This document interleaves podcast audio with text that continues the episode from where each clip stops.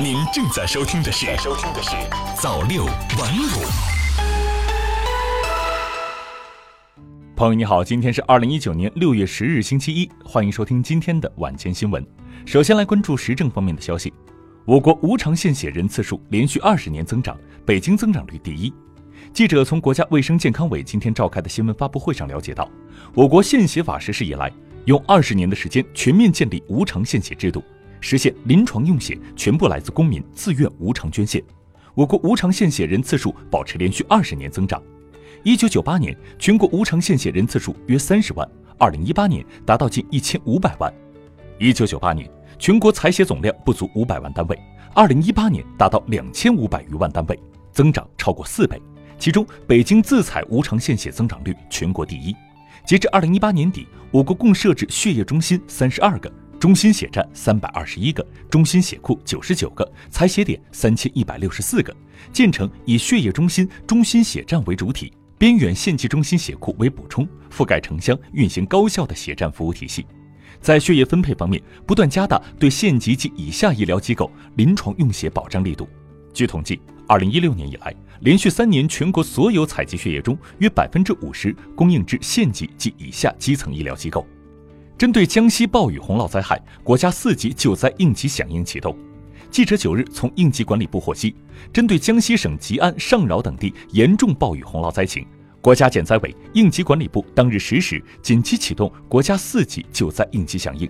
据江西省应急厅报告，六月六日以来，赣东北、赣中等地出现强降雨，局地特大暴雨，部分河流发生超警戒洪水，引发严重洪涝灾害。截至六月九日十一时，灾害共造成吉安、上饶、鹰潭等九市四十五县市区九十一点七万人受灾，因灾死亡六人，失踪一人，紧急转移安置和需紧急生活救助十三点三万人，农作物受灾面积七十七点四千公顷，绝收面积七点三千公顷。倒塌房屋一百一十八户，二百九十间；严重损坏房屋九十七户，一百八十三间；一般损坏房屋一千一百户，两千一百一十七间；直接经济损失十五点九亿元。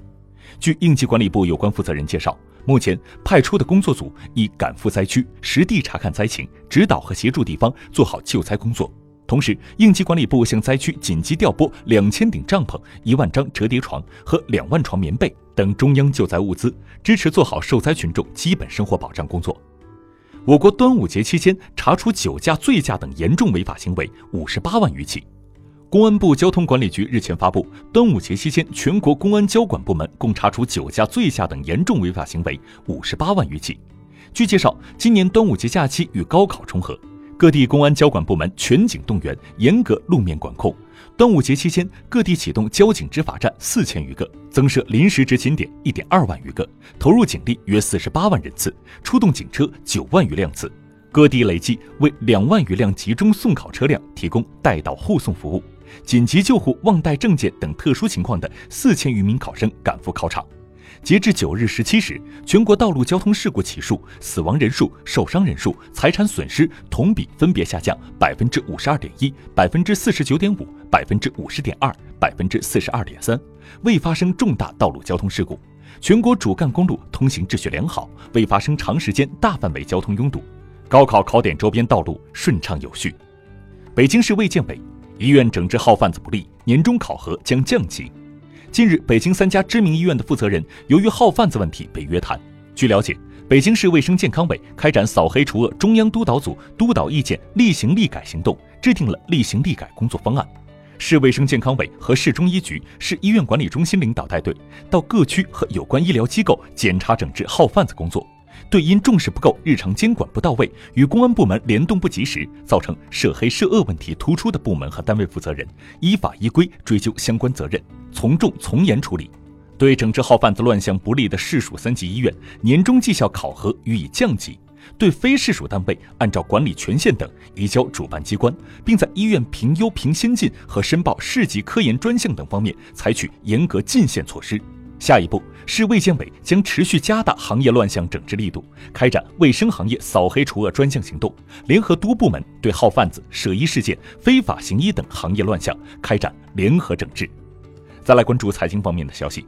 五月末，我国外汇储备规模为三万一千零一十亿美元，较四月末上升六十一亿美元。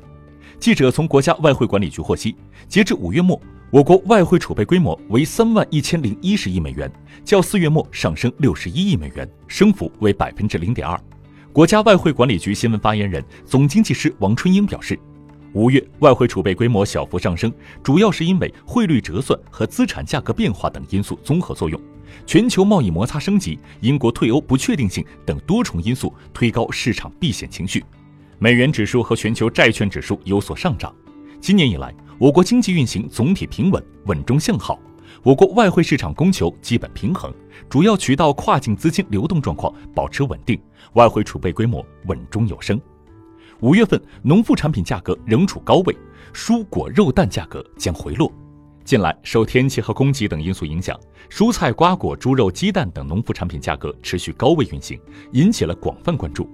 果蔬肉蛋价格未来是否仍会继续上涨？供应能否保持稳定？相关专家表示，预计下半年全国蔬菜价格将季节性加速下行，瓜果价格后期将逐渐趋于回落，鸡蛋供应总体宽松，价格不具备上涨基础。再来关注科技方面，日本新技术让玻璃窗变身显示器。日本 AGC 公司日前宣布，成功研发出一种复合玻璃制造技术，可让玻璃窗变身显示器。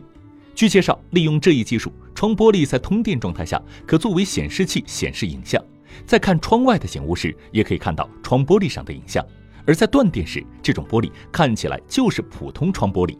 AGC 公司称，计划将这种技术应用于列车车窗和博物馆橱窗等。比如，人们在看向车窗的同时，还能看到窗玻璃上显示的旅游或展览信息。不过，目前该公司尚未透露这种新型玻璃的价格。该公司表示，这一技术是通过在窗玻璃中加入透明显示器实现的，与车辆挡风玻璃投影技术 HUD 技术是完全不同的两种技术。未来，他们还将进一步完善这种技术，包括研发轻薄大屏幕玻璃等。最后，再来关注国际方面的消息。美航宣布再次延长737 MAX 停飞时间。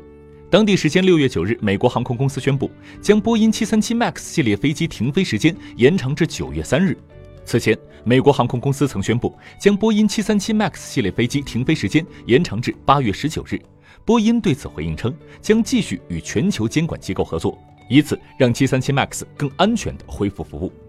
利比亚首都战事造成十二万名学生停课。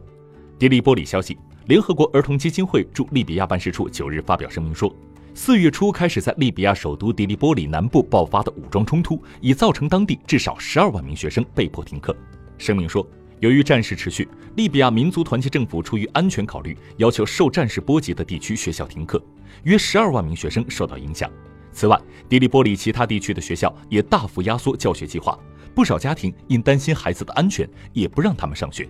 声明说，而机会将与利比亚教育部门合作，通过各种方式向当地学生提供帮助。据了解，利比亚国民军四月四日起对迪利波里发起军事行动，与控制该市的利比亚民族团结政府军队交战。据世界卫生组织驻利比亚办事处发布的数字，双方交战以来已有六百多人死亡，三千多人受伤，战事还造成六万多人逃离家园。好了，以上就是今天早六晚五晚间新闻的全部内容。我是纽斯华，我们明天再见。